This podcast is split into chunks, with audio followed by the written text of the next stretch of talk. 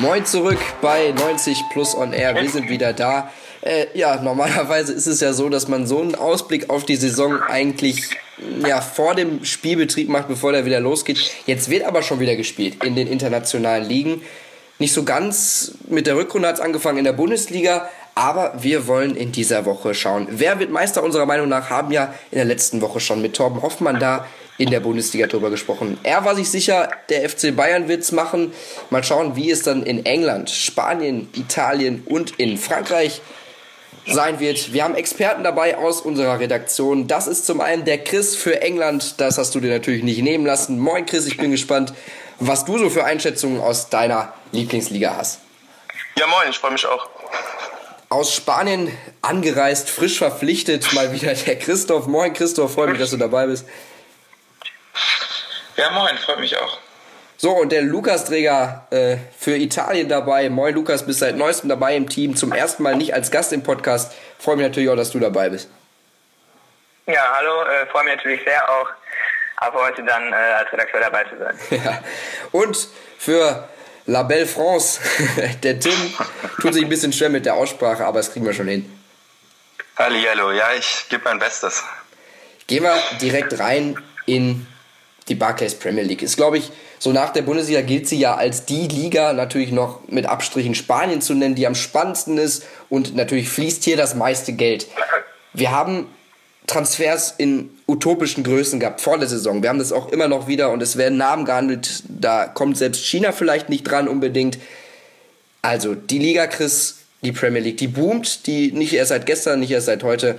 Der Meisterschaftskampf ist eigentlich auch relativ spannend in diesem Jahr ähm, wenn dann nicht noch die Blues wären, Chelsea. Also machen die es denn auch? Die haben ja schon einen kleinen Vorsprung. Ja, acht Punkte mittlerweile. Ähm, ich habe tatsächlich das Gefühl, dass sich Chelsea und Conte das nicht mehr nehmen lassen werden. Ähm, am Anfang der Saison sah es jetzt nicht wirklich so aus. Äh, da hat man irgendwie noch ein bisschen Probleme gehabt, die Spur zu finden, ein bisschen äh, in das neue System von Conte reinzufinden.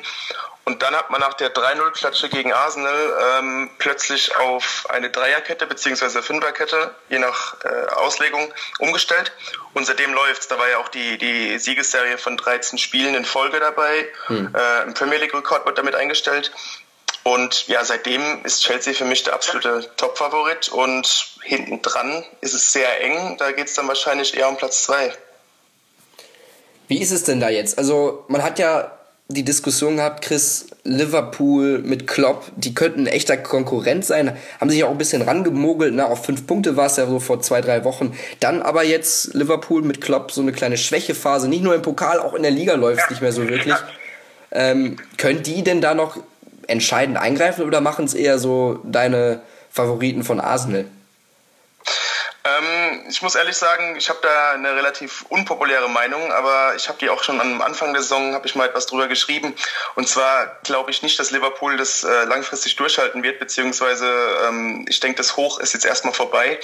Ähm, ähnlich wie bei Tottenham auch. Äh, die beiden Teams sind für mich Mannschaften, die einen minimalen Defizit im Kader haben gegenüber den anderen Mannschaften in den Top 6. Und ähm, Sie versuchen das etwas durch ihre intensive Spielweise ähm, abzudecken bzw. auszugleichen und äh, das vertuscht so ein bisschen ein paar Mängel, die sie in der Qualität haben. Mhm.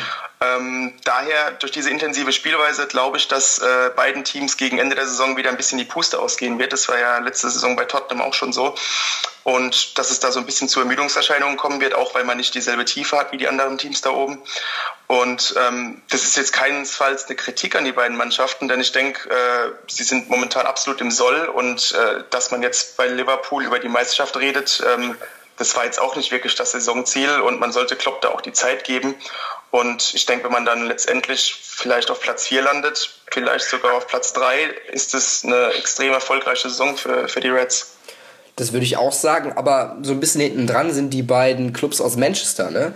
5 äh, und 6. Das ist, glaube ich, nicht so das, was man sich vorgestellt hat. Ich weiß nicht, die sind jetzt nicht ganz so weit entfernt von Platz 2 bis 4, aber von der Form her glaube ich eher nicht, dass sie noch weiter so unbedingt nach vorne rücken können, wenn die anderen nicht schwächeln. Ne? Was meinst du?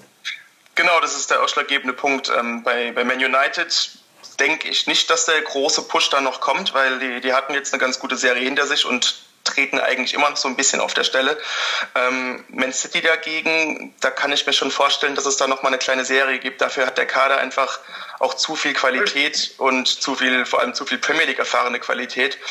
Und ähm, wie gesagt, wenn dann Tottenham und Liverpool vielleicht ein bisschen schwächeln, kann ich mir gut vorstellen, dass äh, Arsenal und Man City Platz zwei unter sich ausmachen. Denn Man City ist jetzt vier Punkte hinter den Gunners und äh, das ist jetzt nicht wirklich eine große Distanz. So, das ist jetzt deine Meinung. Gehen wir mal in die Diskussion. Lukas, ähm, Frage an dich. Du bist natürlich so mit den äh, mit Crystal Palace so ein bisschen, ja, freundschaftlich verbunden, sage ich mal. Du findest sie ganz gut. Die sind nicht so in den Regionen, die wir hier diskutieren wollen. Was, was glaubst du denn? Es sind die üblichen Teams, die etablierten Teams, die wieder an der Spitze sind. Aber wie wird sich das zusammenmixen? Wer wird oben sein und wer so dazwischen? Was glaubst du? Ja, also ich sehe das eigentlich ähnlich wie Chris. Dass, ähm, ich glaube auch persönlich einfach vorab, dass Chelsea das nicht mehr nehmen wird. Dafür ist der Vorsprung zu groß und ähm, dafür spielt Chelsea halt in, in ihrem gefundenen System auf Dauer zu konstant. Ähm, ja, und danach wird spannend. Also ich, ich würde auch sagen, ich bin mal gespannt, ob Menu nochmal weiter hochkommen kann glaube ich persönlich nicht. Ähm, City, da gibt es auch mal so Aussetzer, wie zum Beispiel jetzt bei Everton, das ist auch nicht so ganz sicher. Also ich glaube schon, dass ähm, Platz 2 und 3 dann ähm, letztendlich der FC Arsenal, zur Freude von Chris, und ähm, auch der FC Liverpool, ähm, ja, Riesentonne ausmachen werden. Ja, und was, was, was macht man damit? Was stellt man damit an? Dann ist das sowas wie von Chelsea wieder so eine, eine Machtdemonstration, Christoph? Was meinst du? Ja, ich glaube schon. Also nach, nach, nach, der, nach der letzten Saison, ähm, wo es halt äh, einen katastrophalen Start gab, ähm, ist das jetzt mal nötig, eine Machtdemonstration von Chelsea. Ich glaube, das, das, das kratzt auch, hat an ihrem Ego gekratzt, ähm, dass es halt letztes Jahr so bergab ging und ähm, ich würde mir mehr Spannung wünschen, aber ich kann mir persönlich nicht vorstellen, dass da noch Arsenal oder Liverpool drankommen, an Chelsea drankommen, weil ähm, die Teams sind auf Dauer einfach äh, in der Premier League verständlich ähm, nicht konstant spielen. Das ist einfach eine außergewöhnliche Saison von Chelsea mit, äh, mit so vielen Siegen am Stück. Ähm, ja, wie gesagt, also ich glaube persönlich nicht dran, dass da noch irgendwas, irgendwas Richtung äh, Titelkampf passieren wird. Hm. Ist ja jetzt ein bisschen schade eigentlich. Wir haben ja gerade mal 22 Spiele gespielt. Christoph, ähm, war ja natürlich schön, dass du geantwortet hast, Lukas, aber ich wollte ja eigentlich den Christoph fragen. Ist ja nicht, ist ja nicht schlimm. Ähm, hör natürlich auch gerne, was du zu sagen hast. Aber Christoph, was sagst du? Chelsea, Chelsea ähm, hatte eine Saison unter Mourinho damals, wo sie dann zwar nur Meister wurden und in den Pokalwettbewerben nichts mehr, aber das war schon unterstrichen, dass man hier sagt, wir sind Herr in der Liga. Ist es diese Saison auch wieder so oder glaubst du nicht, dass es hier doch noch irgendwie zum Einbruch kommen könnte, weil, wie gerade angerissen, 20 Mannschaften in der Liga und nur 22 Spiele gespielt? Ähm, ja, wie gesagt, bei Chelsea sehe ich halt den großen Vorteil natürlich, dass sie ihre Kräfte gut einteilen können, ähm, sind international nicht vertreten und haben somit den Fokus absolut auf der Liga. Ähm, und was bei Chelsea natürlich auch immens stark ist, ist die Organisation. So langsam ähm, werden die Automatismen auch immer besser. Ähm, Antonio Conte hat seinen Stempel dem Team absolut aufdrücken können und das spricht auf jeden Fall für die Blues. Ich habe da eigentlich ziemlich wenig Zweifel, dass sie sich das noch nehmen lassen werden. Ähm, wo ich nochmal einsteigen wollte, war bei der Bewertung von Tottenham. Was mir bei Tottenham sehr, sehr gut gefällt, ist der langfristige Gedanke. Man baut dieses Team nach und nach auf, man hält die Spieler zusammen und so langsam wächst die Truppe auch richtig fest zusammen. Zudem ist die Organisation, gerade zum Beispiel auch im Spiel gegen Chelsea zu sehen, wirklich top. Die Defensive steht sehr, sehr gut. Ähm, da sind viele Spieler mit hoher Qualität, also auch gerade auf den Außenbahn mit Rose und Walker, zwei Leute, die auch gerade in einem System mit Dreierkette und offensiven Außenverteidigern wirklich hervorragend spielen können. Und zudem dann die Innenverteidigung um Vertongen, der leider verletzt ist, ähm, Alderweireld und äh, Dyer, beziehungsweise Kevin Wimmer, ist wirklich sehr, sehr gut besetzt. Und im Endeffekt glaube ich, dass die defensive Struktur und die, die defensive Qualität dafür spricht, dass sie doch noch relativ lange oben dabei sein können. Und ich denke, dass sie sich auf jeden Fall für die Champions League qualifizieren können. Dazu muss Harry Kane ja. aber auch wieder fit bleiben, weil man hat es oft, man hat es diese Saison wieder gemerkt, dass sie einfach extrem abhängig von ihm sind und ähm, jetzt beispielsweise ähm, Vincent Janssen äh, ist noch nicht wirklich so angekommen und dass man sich dann wieder so auf Heumin Son längere Zeit verlassen kann, das halte ich auch für etwas fraglich. Also da ist wieder dieser Punkt, den ich anfangs meinte, dass äh, Tottenham dann nicht diese, diese Tiefe hat, wie von beispielsweise von Man City oder Arsenal und daher auch ein bisschen Glück braucht, dass die Leute fit bleiben und ähm, ja, einfach diese, diese Ausdauer braucht, die sie letztes Jahr zum Beispiel nicht hatten. Ja, also ich glaube auch nicht, dass es äh, im Endeffekt für die Meisterschaft langen kann, aber ich glaube einfach, dass gerade auch ob der Schwächen der anderen Teams, dass es dieses Jahr absolut dafür reichen kann für Platz 2 oder Platz 3. Also letztes Jahr ist es Platz 3 geworden. Auch ja, aufgrund der Schwächen der anderen, ganz klar. Aber wie gesagt, ich glaube, dass Tottenham dieses Jahr sogar noch stärker ist, gerade mit einem starken Dili Alley, der das wirklich richtig gut macht. Ähm, wie gesagt, Son aus meiner Sicht, wie gesagt, auch diese Saison deutlich mehr ein Faktor als letzte Saison. Wie gesagt, was du schon richtig ansprichst, ein zweiter wirklich guter Stürmer fehlt. Also wie gesagt, vielleicht Emmanuel Adebayor hat es nicht gebracht. Wie gesagt, es wäre auch einfach, ähm, weil, weil Leute empfinden es da manchmal als Kritik, dass man bei Liverpool oder Tottenham davon spricht, äh, dass ihnen die Puste ausgehen wird, dass sie in Anführungszeichen nur Dritter oder Vierter werden. Ich denke, dass beide Teams wenn sie letztendlich Dritter oder Vierter werden, mit dieser Saison zufrieden sein können und zufrieden sein sollten, weil wie du sagst, äh, auch bei Tottenham, da wird äh, Richtung Zukunft was aufgebaut und da sollte man jetzt nicht erwarten, dass man heute auf morgen äh, der absolute Meisterschaftskandidat ist, gerade weil die Konkurrenz in England auch extrem hoch ist. Das sehe ich absolut genauso. Also ich glaube auch nicht, dass gerade im Umfeld von Tottenham ähm, Enttäuschung einkehren würde, wenn man es nicht schafft, Meister zu werden. Also da sind die Erwartungen ja auch eine ganz andere. Und vor allen Dingen auch, ich meine, man kommt, wo man herkommt jetzt in den letzten Jahren, gut, letztes Jahr hätte man es tatsächlich, glaube ich, sogar schaffen können. Aber sonst die Jahre davor war man ja nicht ansatzweise Meisterschaftskandidat. Von daher denke ich, dass man, wie gesagt, da auch langsam wachsen sollte und vielleicht auf Sicht ein ernsthafter Meisterschaftskandidat sein kann, aber jetzt auf jeden Fall noch nicht. Und ich meine, gerade auch Maurizio Pochettino legt da wirklich einen klasse Job hin und wenn man ihm da weiter das Vertrauen schenkt, denke ich, kann das auch definitiv in Zukunft was werden.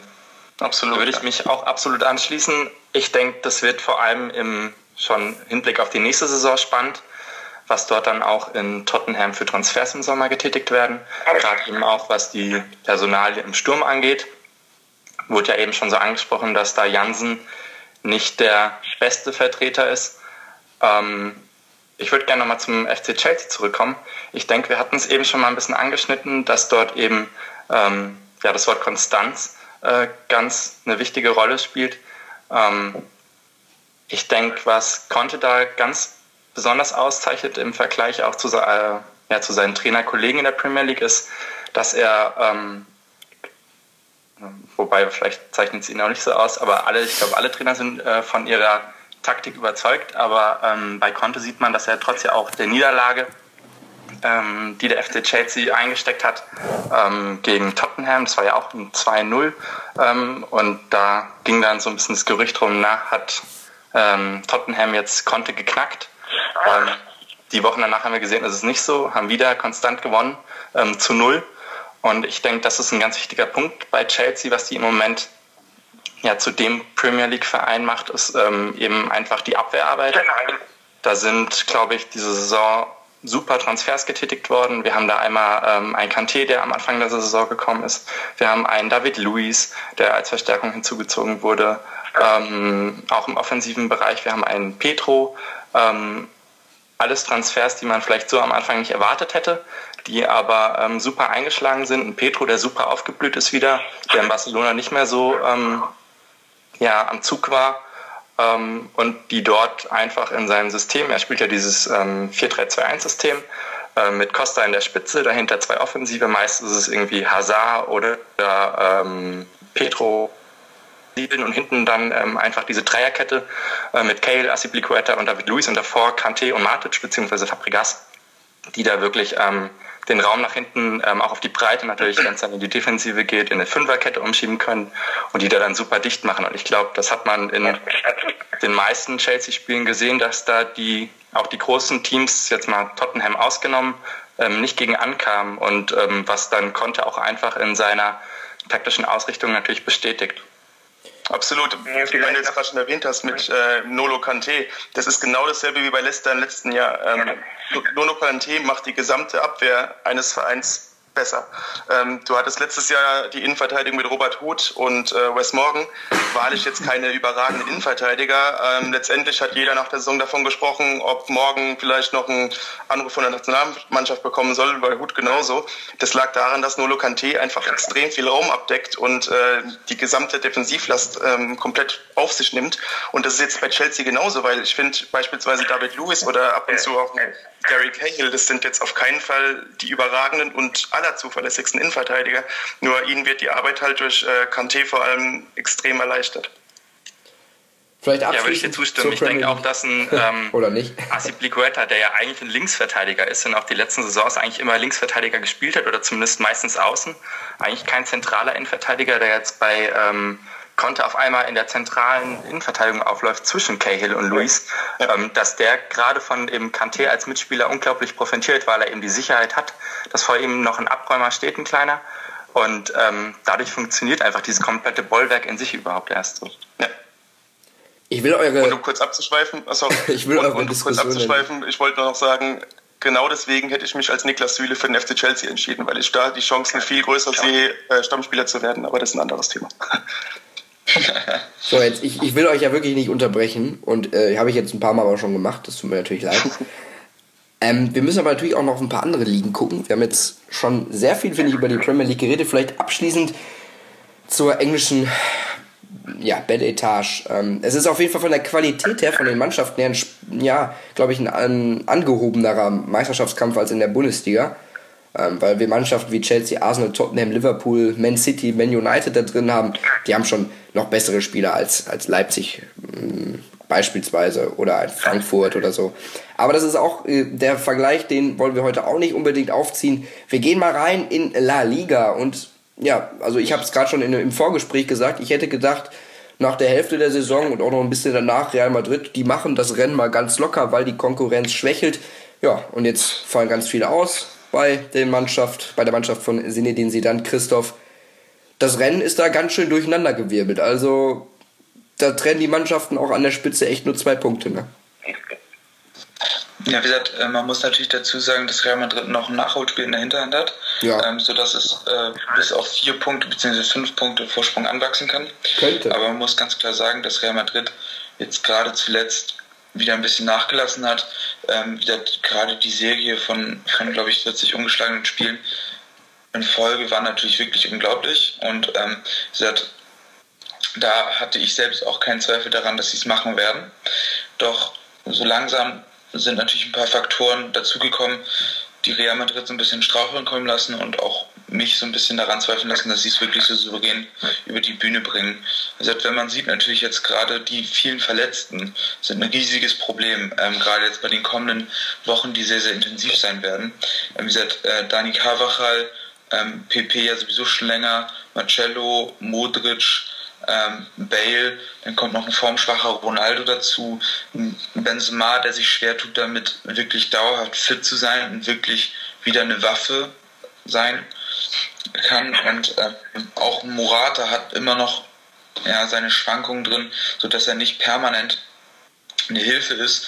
Deswegen werden, glaube ich, die kommenden Wochen mit vielen Spielen Liga, Pokal, wobei Pokal könnte sich gleich erledigt haben. Ähm, Champions League, ja, da kommt eine Menge auf Real zu, sodass vielleicht auch wieder in der Liga wirklich Punkte gelassen werden. Deswegen kann es gut sein, also in meinen Augen wird es vielleicht auch darauf hinauslaufen, dass der zweite Klassiko wirklich der Knackpunkt der Saison sein könnte. Was für Chancen rechnest du denn dann zum Beispiel Barcelona und, und Sevilla noch aus, da im Meisterschaftskampf? Wie gesagt, ähm, Barcelona muss man natürlich grundsätzlich immer auf der Rechnung haben. Ähm, die Qualität, gerade offensiv, ist natürlich nach wie vor schlichtweg überwältigend. Ähm, Lionel Messi befindet sich in Topform. Ähm, Suarez trifft so langsam auch wieder das Tor. Neymar hat seine Flaute beendet. Wenn die drei permanent Topleistungen anbieten, ähm, ist Barcelona trotz der schwächenden Defensive halt nach wie vor immer noch kaum zu stoppen. Ähm, aber wie gesagt, die Defensive, man sagt ja immer, die Defensive gewinnt Meisterschaften, ähm, ist wirklich ein wirkliches Problem. Ähm, Piquet hat ab und zu mal Wackler drin, ist aber deutlich gefestigter als zum Beispiel in den letzten Jahren. Ausnahme der Champions League-Saison. Ähm, um Titi macht sich gut, auch immer wieder mit Fitnessproblemen ähm, und insgesamt ist deutlich zu wünschen übrig.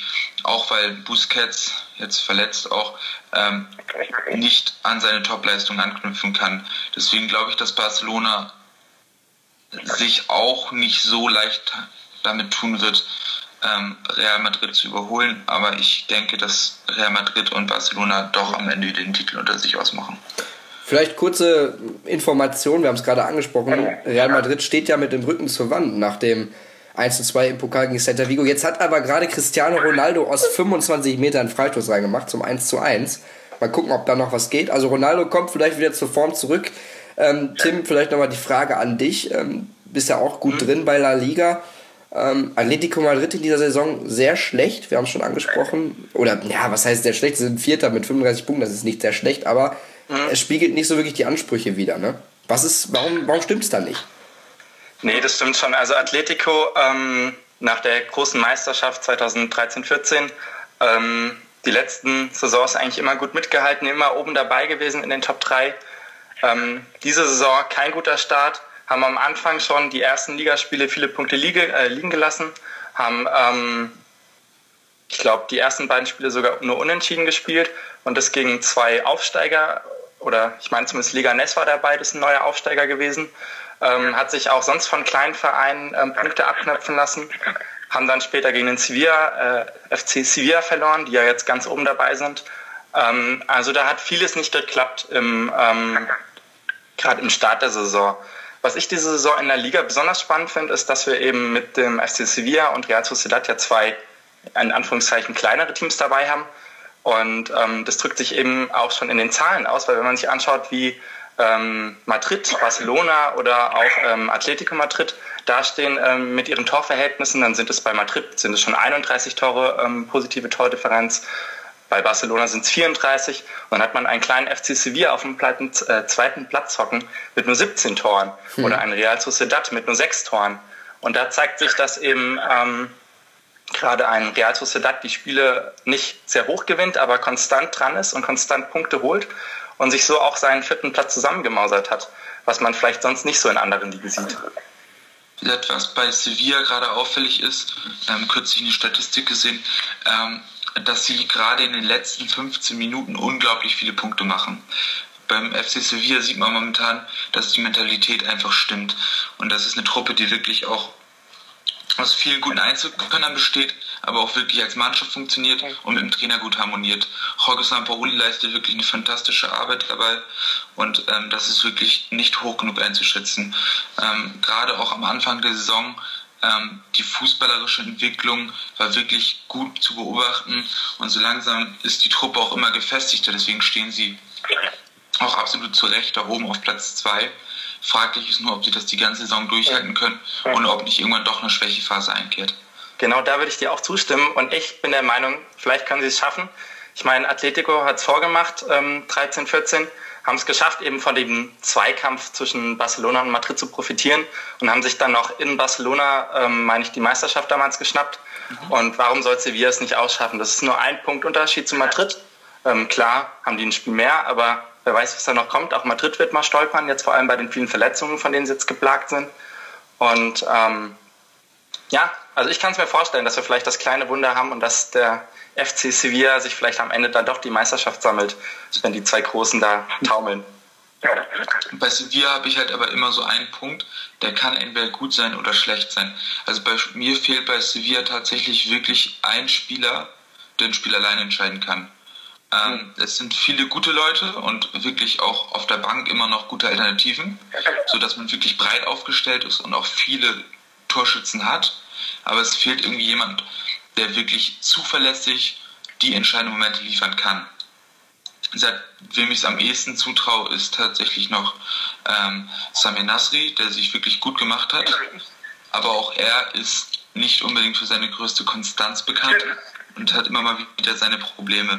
Deswegen glaube ich, könnte das auf Dauer auch ein Problem sein, dass man eben kein Lionel Messi, kein Cristiano Ronaldo dabei hat, die dann wirklich einfach pro Spiel die Momente haben, um den Unterschied auszumachen. Ja, und ich glaube auch, dass wir halt ähm, dieses Jahr nicht diese Belastung, also diese weitgehende Belastung mit dem internationalen Geschäft haben, weil man in der Champions League meines Erachtens nach oder aller Wahrscheinlichkeit nach nicht so weit kommen wird wie die Jahre zuvor in der Europa League, wo man sich dann die Titel sichern konnte. Ähm, da fällt die Belastung schon mal weg, kann man sich vielleicht mehr auf die Liga konzentrieren. Und ähm, ja, vielleicht ist es am Ende sogar so, oder ich denke, dass es so wird, dass sie sich da ähm, oben auf jeden Fall halten können und sich einen ähm, Champions League Startplatz ähm, auch außerhalb des Gewinns der Europa League ähm, dann am Ende auch verdient sichern können. Das ist, denke ich, auf jeden Fall eine realistische Meinung. Vielleicht Frage an Chris, was glaubst du, könnte das ähm, auch mehr, noch spannender werden jetzt in Spanien. Wir haben das in der Premier League gesehen, da sind viele Top-Mannschaften da unter den ersten sechs, die eng beieinander sind. Eigentlich in Spanien war es ja immer der Zweikampf, den Tim angesprochen hat, den Christoph angesprochen hat. Jetzt haben wir eigentlich auch vier Mannschaften oder sogar gar fünf Mannschaften, die darum mitspielen. Villarreal wollen wir da mal nicht zuzählen auf sechs. Könnte das so langsam auch nicht zu einer, ja, zum, zu der Abkehr von der Zweiklassengesellschaft kommen, Chris? Was meinst du? Also den Trend dahin hatten wir in den letzten Jahren sowieso schon gesehen, als, als Atletico da auch äh, kräftig mitmischte. Ähm, die Frage ist jetzt halt, ähm, ob Sevilla dies, diese, diesen Pensum bzw. Diesen, diesen Leistungsstand konstant halten kann und ob man sich dann auch weiterentwickeln kann oder was auch oft der Fall ist, wenn eine Mannschaft etwas über ihren Verhältnissen spielt, dass ihre Leistungsträger den Verein wechseln. Das ist halt immer das Problem an dieser Sache. Ähm, ich denke, Ausschlaggebend wird sein, ob Sampoli und, ähm, und der Verein generell seine Leistungsträger halten kann, beziehungsweise äh, sich noch signifikant verstärken kann. Und bei Atletico wird es äh, wird ganz interessant sein, ob ähm, Simeone bleibt, beziehungsweise wie lange er bleibt. Also ich gehe stark davon aus, dass er 2018 gehen wird, ähm, wenn sein Vertrag ausläuft. Und dann wird eben die Frage sein, kann Atletico seinen Trainer adäquat ersetzen? Und was noch schlimmer ist, werden die ganzen Spieler, die hauptsächlich laut eigener Aussage auch wegen Simeone da sind, den Verein verlassen. Ähm, werden sicherlich nicht so viele sein, aber es könnten ein paar Leistungsträger sein, wie beispielsweise Griezmann oder Saul. Und das wird für Atletico dann eine, eine Wahnsinnsherausforderung sein und äh, das wird ausschlaggebend sein, ob man in Spanien ähm, mehrere Mannschaften haben, die um den Titel kämpfen werden oder ob es weiterhin äh, hauptsächlich nur Real und Barca sein werden. Da würde ich gerne noch einhaken, ja, klar, weil ja. du gerade schon den Punkt mit Transfers angesprochen hast. Ähm, würde ich dir absolut zustimmen. Gerade mit der Leistung, die Sevilla im Moment bringt, wird es da auf jeden Fall Begehrlichkeiten von anderen Clubs geben. Ähm, was ein großer Pluspunkt für Sevilla ist, ist, denke ich, der sportliche Leiter von Sevilla. Ähm, das ist der Herr Monki, das ist den, sein Kosename, sag ich mal, sein Spitzname, ähm, der schon in den letzten Jahren unglaublich gute Arbeit geleistet hat. Man sieht es ja an den Abgängen auch letzte Saison, ähm, was da allein im Sturm weggegangen ist von Sevilla. Ähm, ich kann mir gut vorstellen, dass der auch weiterhin seine Arbeit gut machen wird und dort adäquaten Ersatz finden wird. Ähm, man sieht ja, diese Saison ist Vieto zum Beispiel gekommen ähm, von Atletico. Also ich denke, ähm, dass dort wirklich die Voraussetzungen auch für eine längerfristige, erfolgreiche Arbeit gegeben sind. Aber natürlich hast du recht, wenn ein ähm, Sampaoli geht, mal schauen, wer dann kommt. Ja. Man muss auch dazu sagen, dass bei Sevilla, ähm, ja, ich meine, mit den drei Europa League-Siegen in Folge und zusätzlich immer noch guten Platzierungen in der Liga, seit jeweils ja, fünf, Platz 5, 6. Ähm, das waren auch schon über die letzten Jahre immer sehr konstant gute Ergebnisse. Jetzt nochmal ein bisschen on top. Ähm, wie gesagt, da ist eine Entwicklung, aber die Frage ist halt auch, ob Monchi denn auch bleibt.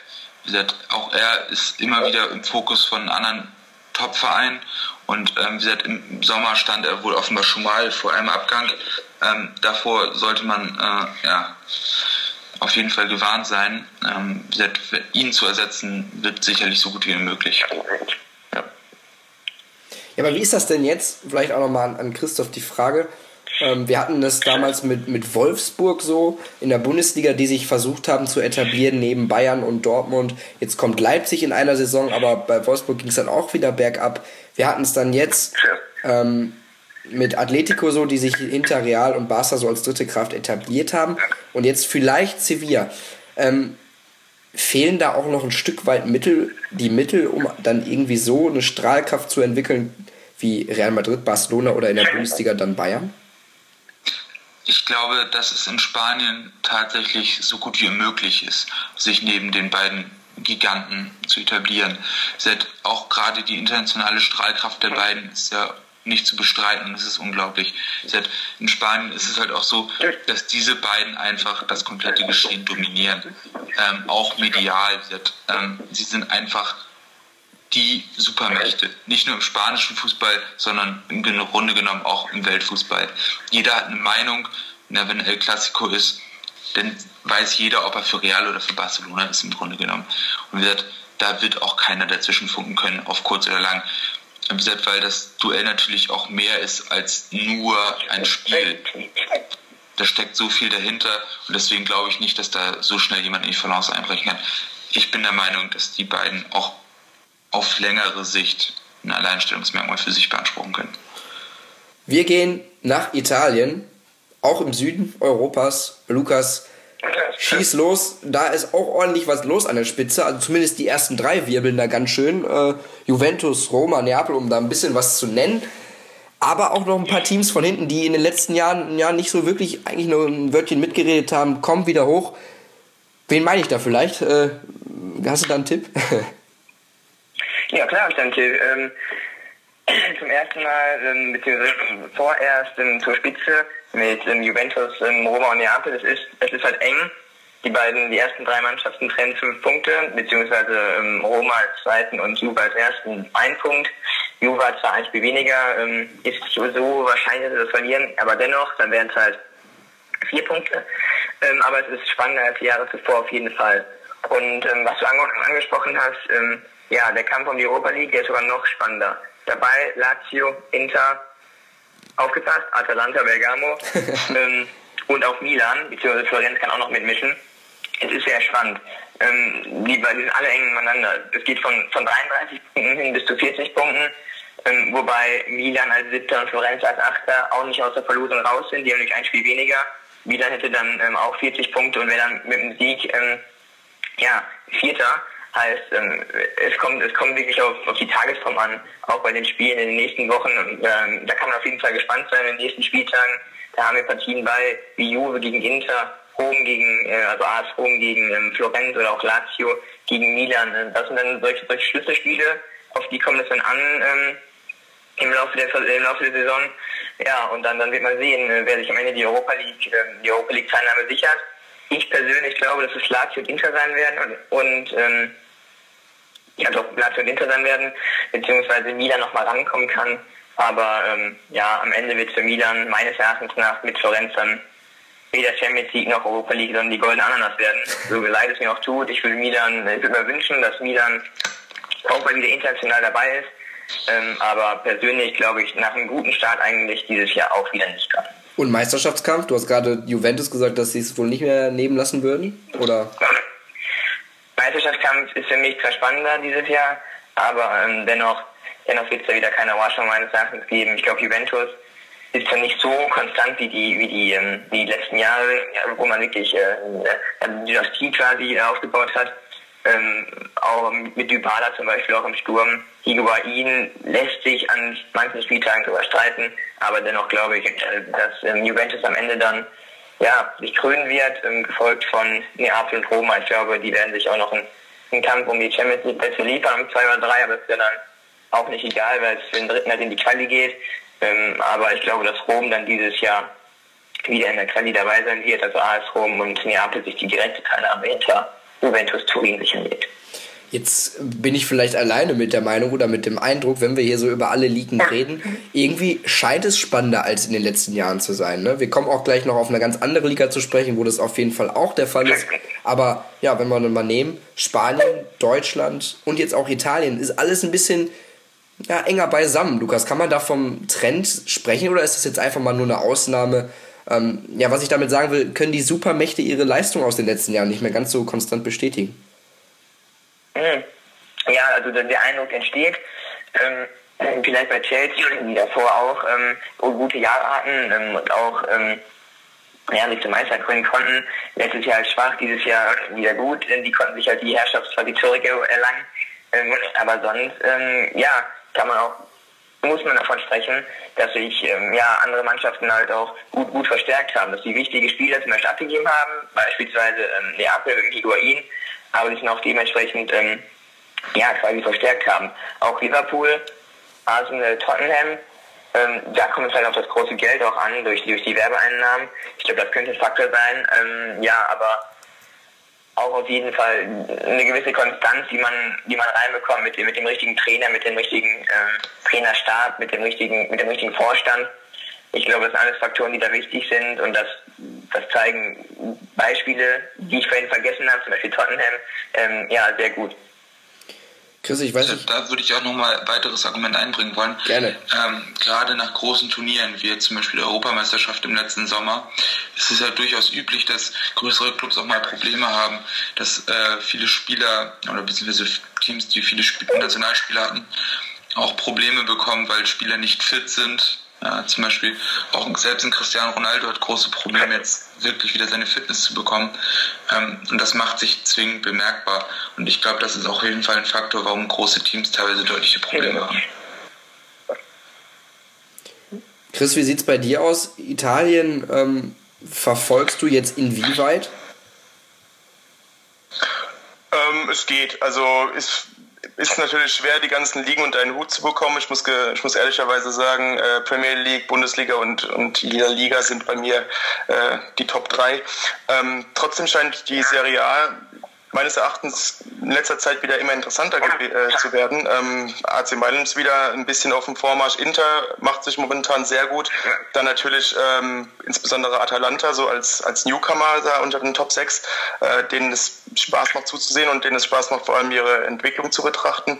Ähm, ja, was die Meisterschaft selbst angeht, ähm, ich sehe das da wie meine Vorredner, also Ju Juventus wird sich das meines Erachtens auf gar keinen Fall nehmen lassen. Dazu ist da einfach ähm, zu viel Routine drin, zu viel Souveränität und ich denke, dass da wirklich nicht viel im Weg steht, dass Juve sich jetzt auch den sechsten Titel in Folge holt. Ich denke, da vielleicht nochmal gerade. Ja, ja, gerne. Ja, gut, vielleicht nochmal gerade ähm, zur, zur Spannung, die du angesprochen hast, in der Serie A oder auch in anderen europäischen Top-Ligen. Ähm, es ist ja auch immer wirklich unten im Abstiegskampf sehr viel Spannung drin. Beispielsweise Bundesliga, Premier League nicht zu vergessen. Der Liga können wir auch gerne noch ins Boot nehmen. Ähm, gerade auf die Liga, auf die wir gleich kommen werden, ähm, da ist es auch so der Fall. Ähm, in der Serie A ist leider nicht so der Fall. Ähm, es gibt drei Mannschaften, die wirklich negativ wirklich rausstechen. Das sind einmal ähm, die beiden Aufsteiger Crotone und äh, Pescara und auch Palermo. Ähm, ja, wir haben beide, beziehungsweise Crotone und Palermo jeweils 10 Punkte und der letzte Pescara 9 Punkte ähm, ja, nach 20 bzw. 21 Spielen und dann 11 Punkte Rückstand auf, auf den Nicht-Abstiegsplatz mit Empoli, Sampdoria oder auch ähm, der andere Verein aus Ligen war der FC. Und da wird es auch, glaube ich, keine Spannung mehr geben. Also es wird sich nichts mehr entwickeln. Pescara zum Beispiel ähm, als, ja, als bester Beleg, also ein Sieg nach ähm, 21 bzw. nach 20 Spieltagen. Das war am zweiten Spieltag, also wir haben schon ganz lange nichts mehr gewonnen beziehungsweise 20 Spiele nicht mehr gewonnen. Ähm, vielleicht mal unentschieden geholt, aber dann auch gegen, gegen die direkten Konkurrenten, wie zum Beispiel Crotone oder Empoli, verliert man dann 1 zu 2 oder auch beispielsweise 0 zu 4. Ähm, und das dann im Endeffekt einfach zu wenig. Auch gegen Palermo nur ein Unentschieden geholt. Da möchte ich mir eigentlich sicher festlegen, dass die drei Mannschaften da absteigen werden. Ich weiß noch nicht in welcher Reihenfolge. Ähm, das kann ich natürlich auch variieren, aber ich glaube nicht mehr daran, dass die elf Punkte da aufgeholt werden. Oben bleibt es wiederum spannend. Zusammenfassend, ähm, Florenz kann zum Beispiel auch gegen AS Rom gewinnen, wie sie in der Hinserie gezeigt haben, mit 1 zu 0. Da ist auf jeden Fall ähm, ja, Spannung noch zu erwarten, aber unten, unten würde ich mich nicht, äh, nicht, nicht freuen, den Titelkampf zu, ja, zu beobachten. Hm. Ich glaube, unten ist nur die Frage, ob am Ende Palermo mehr Trainer als Punkte hat, aber. ja, die machen schon fast einen auf HSV in der Bundesliga. Ähm, wir, wir kennen mal den, den dunklen Schattenseiten der Ligen, also die unteren Plätze, äh, um das mal mit einer Metapher zu beschreiben. Glaube ich mal den Rücken, äh, Tim. Wir gehen mal in das wunderschöne Frankreich, mein Lieblingsurlaubsziel, und das mal nur an der Stelle. Und wir sagen Bonjour Ligue 1. Ich weiß nicht, genau. ob du, ob du mich die so. erste französische Liga. Ich weiß noch, ob du mich so weit, ob du mich so weit noch verstanden hast. Ich glaube nicht. Nee. Du glaubst nicht. Nein, äh, jetzt mal Spaß beiseite. Ist auch spannend da oben, ne? Auf jeden Fall. Also wenn wir uns das anschauen, ähm, Ligue 1, super spannendes Rennen. Wir haben zwei Teams, die man dort vielleicht nicht so erwartet hätte, zumindest eins. Ähm, erster Tabellenplatz, der AS Monaco. Ähm, 21 Spiele, 64 Tore, eine Offensive, die im Moment ihresgleichen sucht. Also in den europäischen, gerade die Ligen, die wir durchgenommen haben, ähm, die Top 5, da ist der AS Monaco ähm, absolut ähm, die Sturmfront. Also da geht nichts drüber. ähm, dahinter vom OG Nizza ähm, verfolgt. Ähm, Trainer kennen wir noch, ehemaliger ähm, Gladbach-Trainer Lucien Favre. Ähm, ist da jetzt seit Juli erst, ist also diese Saison erst gekommen und hat ähm, direkt gut angefangen, hat sich ähm, dort ein gutes Fundament aufgebaut am Anfang der Saison mit Siegen und ähm, hat es dann auch weiter durchgezogen. Ähm, dritter Platz dann Paris, die man ja eigentlich auf dem ersten Platz sehen würde. Ähm, diesmal nur mit 45 Punkten nach 21 Spieltagen ähm, und auch nur 41 Toren.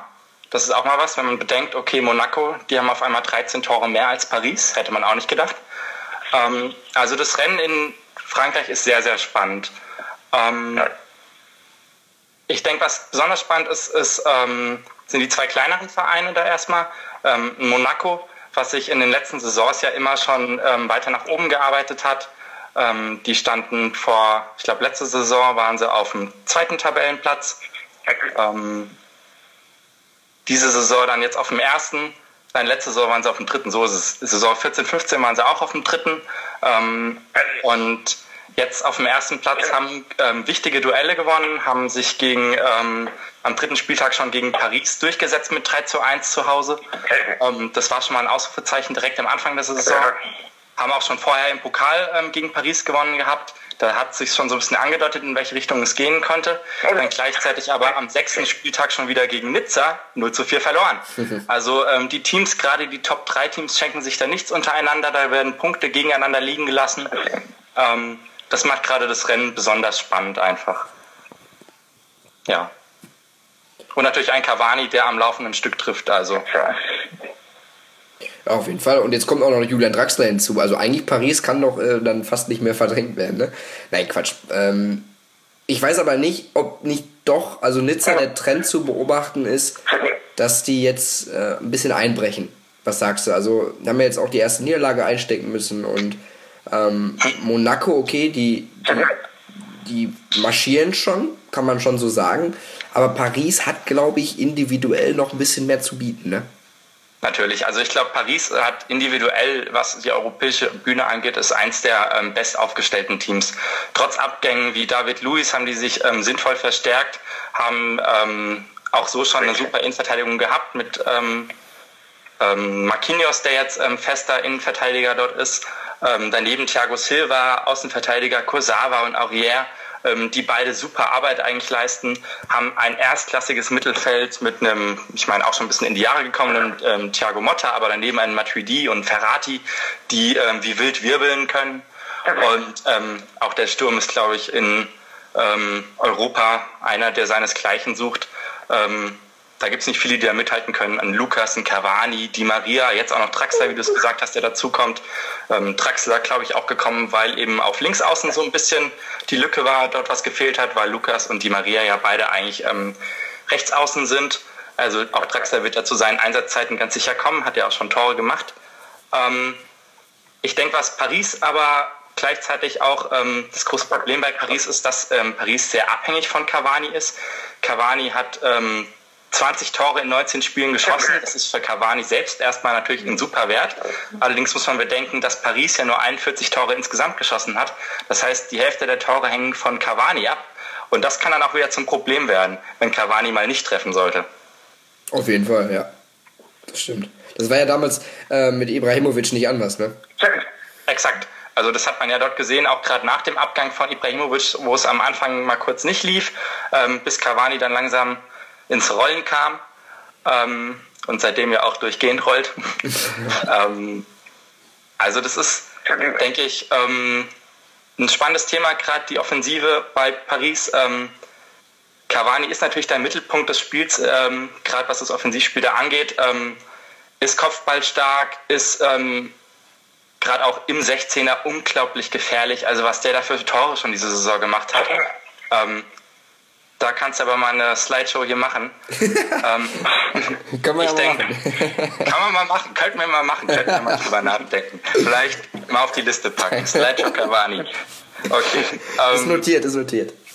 Genau, aber ähm, wenn man sich dann das anschaut, den AS Monaco, der ja ähm, die Offensive schlechthin hat, ähm, vielleicht gar nicht mal von den Namen her, wenn man sich das durchgeht, AS Monaco, wer spielt da? Da spielt zwar ein ähm, Lemar, ein Falcao, der jetzt ähm, nach Chelsea wieder richtig ins Laufen kommt auch, der ähm, bei Chelsea ja nicht mehr so ähm, auf seine Zeiten kam, einfach auch nicht die Leistung gebracht hat und ähm, in Monaco ähm, abliefert, ist im Moment der Top-Torschütze von Monaco, allerdings auch nur zwölf Tore.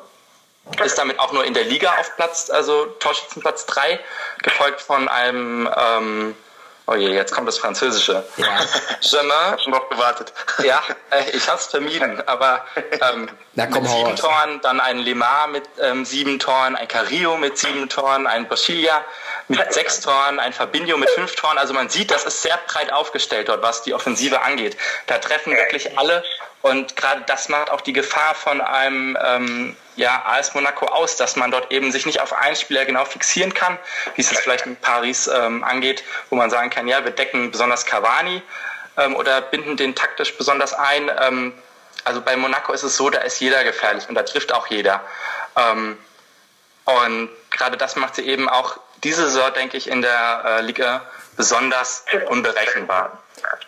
Vor allem macht es auch endlich mal, also es, was heißt endlich mal, aber es macht auch riesig Spaß, Monaco jetzt in dieser Phase zu beobachten. Denn wenn man mal denkt, vor ein paar Jahren, das ist jetzt gar nicht so lange her, hat Monaco versucht, durch äh, übertriebene Investments auch ganz oben an der, an der Spitze mitzuspielen. Da wurde das Geld ja mit, mit beiden Händen aus dem Fenster geschmissen.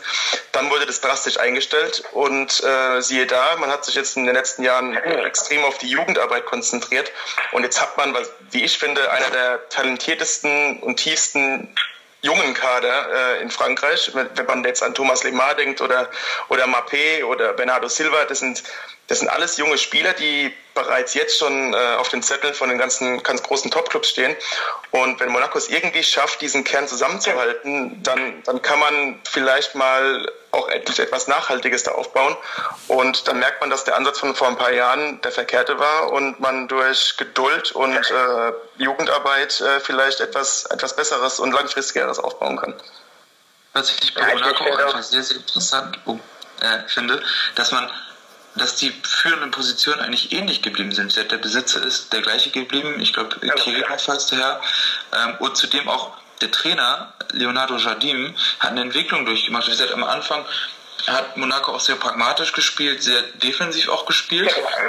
Ähm, gerade in der Champions League auch. Und mittlerweile spielt man wirklich einen attraktiven offensiven Fußball. Wie gesagt, da hat er sicherlich selbst auch eine Entwicklung gemacht, hat seinen Stil angepasst und hat auch wirklich mittlerweile Mittel und Wege gefunden, wie er das Beste aus der Mannschaft rausholen kann. Und das tut gerade so einer jungen Mannschaft natürlich sehr, sehr gut. Und wie gesagt, Monaco ist auch mittlerweile so, dass man durchaus auch bereit ist, gute Spieler abzugeben, ähm, wie zum Beispiel äh, Levin Kursava, der ja auch zu Paris gegangen ist. Wie gesagt, ich glaube, da ist Monaco auf einem sehr, sehr guten Weg. Würde ich dir auch zustimmen. Ich denke, ähm, was ihr eben schon angesprochen habt, ähm, die Jugendarbeit, ähm, der Kader wurde von ähm, Jardim extrem verjüngt. Also vorher hatte man einen Kader, der, glaube ich, über 28 Jahre lag vor seinem Antritt. Ähm, also der Jardim ist schon seit 2014 ähm, dort. Und der hat den Kader jetzt auch mittlerweile auf ähm, unter 25 oder um 25 Jahre ähm, Alter rum runtergestuft.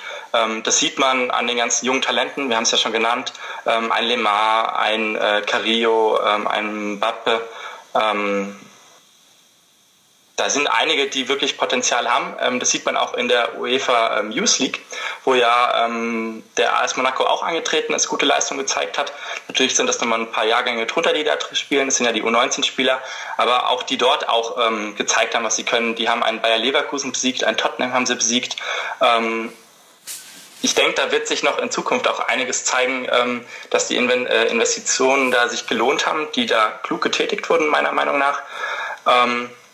Also ich denke, mit dem AS Monaco muss man jetzt auch in nächster Zeit rechnen, wenn da kein kompletter Ausverkauf stattfindet.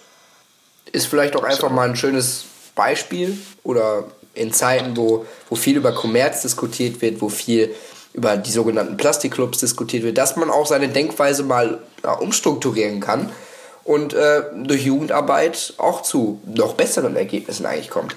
Ähm, wir wollen natürlich, was ganz, ein ganz spannender Aspekt ist, wir haben euch ja vor einer Woche gefragt als Community, was glaubt ihr, wer holt den Titel in den Ligen? Und da ist es bei der Ligue 1 das knappste Ergebnis geworden. Also da hat PSG 35% erhalten, also das meiste noch. Ja, und dann kommt aber auch Nizza mit 30 und Monaco mit 28. Also wir sehen da, ähm, es ist eine enge Kiste in Frankreich und so spiegelt sich das auch in der Tabelle wieder. Monaco bei euch auf Platz 3 bisher, ja, die führen. Also wird spannend sein, wer dann da am Ende recht behält. Ich natürlich die anderen Ergebnisse auch nicht vorenthalten. Bei, in der Bundesliga war es relativ klar, 63% FC Bayern, ähm, in der Champions, ach in der Champions League, genau, ist klar. In der Premier League war es 77% für Chelsea und jetzt Chris, vielleicht nochmal an dich die Frage, 1% nur für Tottenham. Ist das nicht ein bisschen überraschend? Ähm, ja, mich freut's.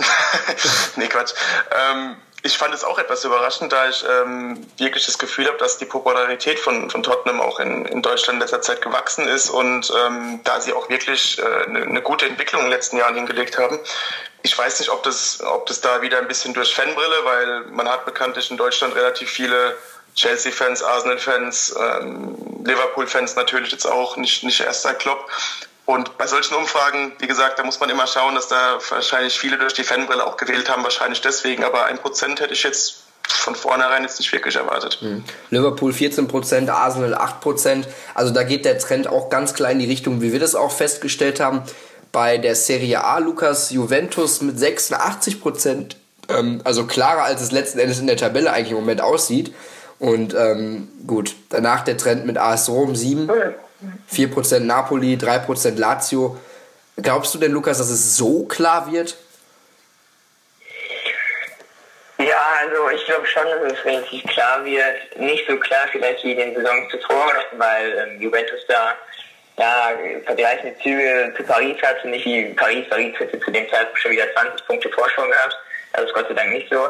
Aber in der Serie A ist dieses Jahr auch nicht so. Das sind jetzt, wie gesagt, ein Punkt, vielleicht dann mit dem Nachholspiel vier Punkte. Ähm, aber es wird nicht so spannend, aber es wird, es wird dann auch nicht so deutlich werden und ähm, das kann auch für, ganz für die nächsten Jahre sein, dass man da vielleicht ähm, ja, als Neapel, als Roma, ähm, vielleicht auch als Inter noch ganz andere Punkte ansetzt und dann nochmal oben angreift, dann wird es vielleicht nicht mehr so deutlich oder beziehungsweise noch weniger deutlich. Ähm, aber ich glaube schon, dass Juventus das auf jeden Fall, wie gesagt, anscheinend äh, machen wird und mhm. vielleicht nicht ganz so deutlich wie in der Prognose der Zuschauer oder beziehungsweise unserer Fans, aber ähm, schon, schon deutlicher noch.